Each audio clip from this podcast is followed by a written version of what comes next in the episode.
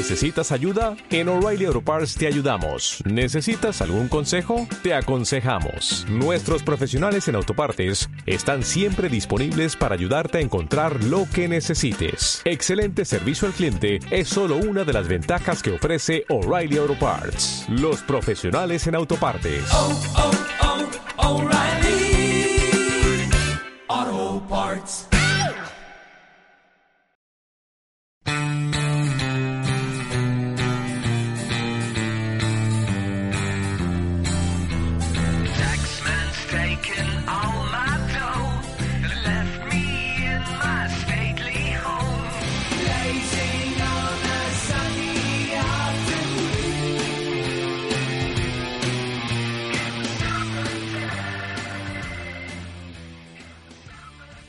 No tienes por qué ser grande para empezar, pero tienes que empezar para ser grande.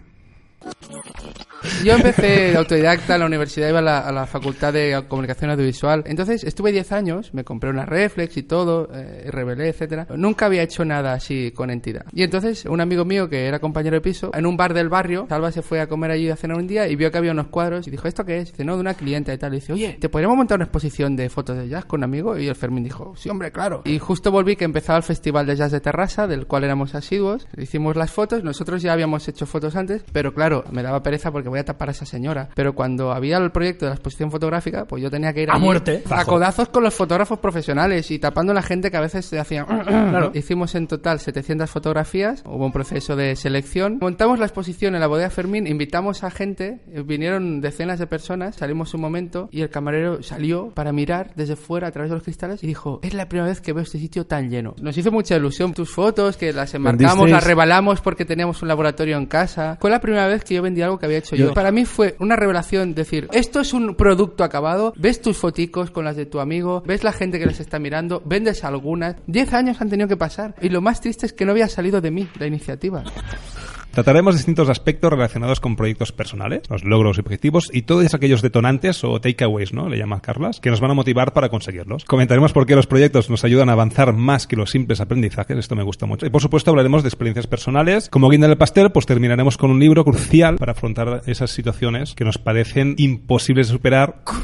A mí me hablan de proyectos, yo ya pienso, claro, objetivos, recursos, tiempo. Porque el señor Mark lleva metodología. 14 15 años dando una asignatura que se llama gestión de proyectos en la universidad. La idea es, mejor un proyecto que un aprendizaje, claro. Yo nu- nunca he visto ningún aprendizaje, o sea, llevo 30 años haciendo formación, pero vamos a hacer un aprendizaje, no estamos haciendo algo. Cuando tú haces, es cuando tú te das cuenta de que has aprendido algo. Estamos hablando de proyectos personales y de logros. Todos hemos tenido a veces la posibilidad de hacer un proyecto personal, que puede ser cosas muy tontas, como hacer un sofá con palets. Concretemos lo de los proyectos personales, porque al final son cuatro o cinco cosas que deberías hacer si quieres llevar a cabo ese proyecto. ¿no? Exacto. Un proyecto no tiene por qué ser resultado, un resultado tangible. Sí, sí, sí, Bueno, sí, bueno, sí, a ver, sí. Entrenar las triatlones para mí era un proyecto personal. Sí, pero tú corriste la triatlón. Ahí, eso es el proyecto. Un objetivo no tiene por qué conllevar un proyecto, pero a la viceversa sí. Si yo digo quiero ponerme en forma, eso no es un objetivo, porque de alguna forma no es concreto. Los americanos tienen lo de SMART, específico, medible, eh, acotado en el tiempo, relevante. Los objetivos pueden ser smart o no, pero al final hay un momento que puedes decir, mira, voy a plantar la banderita y lo he conseguido. Estar en forma. ¿Cuándo estás en forma? Cuando tienes un récord del mundo olímpico. Hay que especificar. Un objetivo SMART va bien cuando la gente está motivada. El proyecto, primero, personal, es algo que te guste. Disfrutar el viaje, lo hemos dicho muchas veces. Voy a definir lo que entiendo yo por proyecto personal. Lo que es el aprendizaje basado en problemas.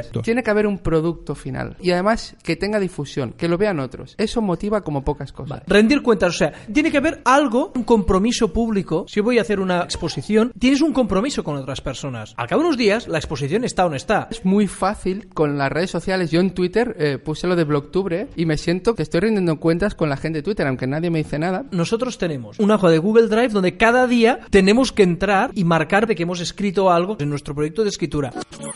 Hemos tenido a través del correo electrónico con comentarios en el blog de gente pues que dice tengo mono de podcast de Z Testers, tenemos a Miguel Gavarro, Benjamín Villauslada es en creador de bits. meneame.net, un gran amigo nuestro. Le gusta el tema que he escogido para Z Testers. Cada vez que alguien nos envía un mensaje, eh, ponemos sevillanas en el grupo de, de- de WhatsApp de, de Z-Testers para celebrar que alguien nos ha colgado un mensaje, nos ha enviado algo por Twitter, nos han dejado un comentario. ¿Puedo leer otro de Luis que dice que no tenemos nada que envidiar a muchos programas de radio comerciales? Se Sí, agradece. y puedes leer el de Miquel. Tengo mono de Z-Testers, droga de la buena, ya tardáis. No caigamos en el sesgo de confirmación que publiqué un artículo en Z-Testers, que es que... ¿Qué es lo que hace, por ejemplo, la gente que siempre lee el mismo periódico Claro, de su o sea, color político? lo- y toda la le dan- información que te llega te la tomas en base a tus ideas, teorías y creencias. Entonces, claro, te echan piropos. Ah, lo estamos haciendo muy bien. Bueno, Jordi López Coque está hablando de que el programa le gusta, menos una cosa, de las ideologías de Tim Ferris cuando habla del tema este de si no tienes prestigio y no te hacen caso, monta historias para que parezca que tienes prestigio. Esto a Coque de alguna manera le lo considera un poco ético, un poco como la gente de titulitis, vamos a conseguir títulos como para que tenemos alguna cosa, o vamos a hacer trampas. Él dice que es como el tío que va por la cuneta cuando el resto estamos haciendo cola. Yo creo que en este caso Tim Ferris no está buscando esto. Tim Ferris es un poco trapis, ¿eh? o sea, hay una serie de reglas que algunas no tienen sentido. El sistema está montado de una manera, él busca la forma de conseguir algunas cosas utilizando las reglas que son las mismas para todos, utilizando las reglas pero de una forma inteligente. Ir por la cuneta es contra las reglas. Es decir, cuando Tim Ferris consiguió que su libro, después de tener un montón de rechazos de editoriales, el 4 Hour Work Week, gastó todo el dinero de marketing en la zona en la que se medía la audiencia del índice de libros de New York Times. Y cuando fue el número uno del New York Times, fue un bestseller mundial. Estuvo durante cinco años en la lista de los libros más vendidos en el sector de negocios. Una cosa es hacer una promoción inteligente, otra cosa es la gente que hace directamente trampas, porque básicamente lo que se hace es que se paga a gente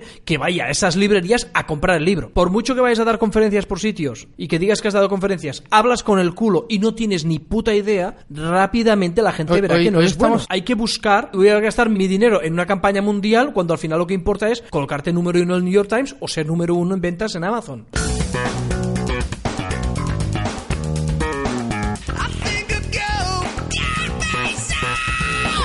Ahora tocaba hablar de Delicatessen, que son esas recomendaciones de lectura que tienen relación pues con el tema central de hoy, que es proyectos y logros. Y os recordamos que todos los libros eh, de los que hablamos eh, están los enlaces en el blog y si queréis apoyarnos a través de nuestros enlaces, entráis eh, en Amazon, no os costará más, pero nos llevaremos una minúscula comisión que nos hace ser felices y bailar sevillanas. Muy bien, el libro de hoy eh, se llama Cambia el chip, cómo afrontar cambios que parecen imposibles. Si en el primer libro hablaban de cómo propagar ideas que se entiendan, se recuerden y no mueran en el olvido, pues aquí hablan de cómo afrontar cambios a nivel individual y a nivel de organizaciones. Ellos empiezan con una metáfora muy bonita que es que nosotros tenemos la parte racional, la parte emocional y luego está el contexto en el que te mueves. La parte emocional es un elefante, el elefante pesa mucho, por tanto cuesta mucho de mover, tiene miedo si no tiene claro por dónde va. La parte racional es un jinete, el camino es un poco las circunstancias donde quieres llevar a cabo ese cambio. Está en tres grandes partes, que sería un poco dirige al jinete, motiva al elefante y luego adapta al entorno. Cada parte tiene tres ideas. Normalmente cuando tenemos un problema, por ejemplo, ¿cómo arreglas la desnutrición en Vietnam? Contratan a expertos, hacen informes y hacen se reúnen y hacen cosas que son CPI, que son ciertas pero inútiles. Y un señor de Save the Children, la ONG esta, y fue a las aldeas a hablar con la gente. Habló con las madres y les dijo, ¿hay algún niño que no esté desnutrido a pesar de tener las mismas condiciones? Y dijeron, sí. Fue a hablar con esas madres, hacían pequeñas cosas que eran bastante sencillas al alcance de todo el mundo. Montó un taller para que esas madres explicaran a las otras madres qué tenían que hacer. Y lo propagaron en todo el país. La idea es que no te obsesiones en el fracaso, obsesiónate con el éxito. Es decir, siempre nos fijamos en el problema y tienes que buscar soluciones que funcionen para replicarla. Y nada, otra idea es lo de reducir el reto. Tienes un, reto a hacer, pues lo reduces a su mínima esencia. Recordar los autores de Crucial Conversations, casa mucho con el cambio de chip, que no es un autor, son varios. Es Kerry Patterson, Joseph, Joseph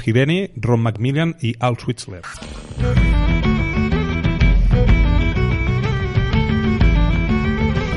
Bueno, pues pasamos a este turno de acciones de Somos Z-Testers. En el episodio anterior, Carlas nos propuso un reto, el reto del titular. Erais estudiantes de una facultad y si os llegaba una información para publicar en un boletín para estudiantes. La decana y todo el profesorado de la facultad iba a, Sitges a, a asistir a una conferencia de nuevos métodos de enseñanza. Y había que buscar un Una- titular adecuado. El titular es el próximo jueves no habrá clase. Entonces, claro, si se van todos los profesores y tú eres estudiante, ¿qué es lo que te interesa? Pues saber si hay clase o no, para no ir a la universidad en vano. Está clarísimo. Mismo. Publiqué un artículo en Presentástico animando a la gente a que presentara sin PowerPoint, inspirado en lo que dijo el señor Marc Callier en un episodio de los nuestros. Para predicar con ejemplo dije, pues mi próxima presentación sin PowerPoint. Y la hice ayer y la verdad es que es una charla que he dado seis años seguidos. Iba reduciendo el número de diapositivas, pero claro, tuve que reinventarme y hice dos dinámicas. Empezamos a tender ahí hojas, a la gente con cordeles y pinzas y luego les hice hacer cosas con plastilina y ¿No te sentiste desnudo sin PowerPoint? Hay un libro que se llama The Naked Presenter.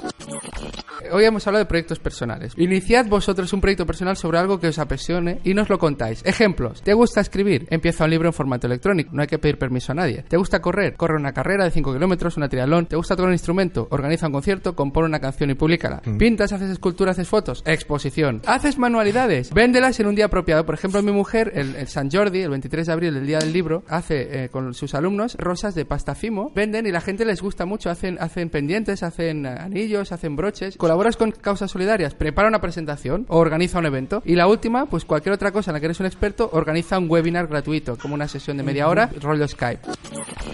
Si estás atravesando un infierno, sigue caminando.